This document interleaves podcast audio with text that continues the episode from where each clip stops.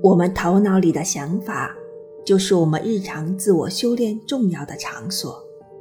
它是我们所有所思、所想、所说、所做的思想和控制中心，也是我们一切智慧的源泉与智慧的聚集地。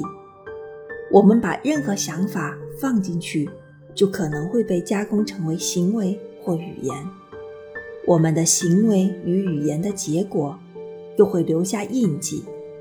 我们的想法、我们的语言、我们的行动。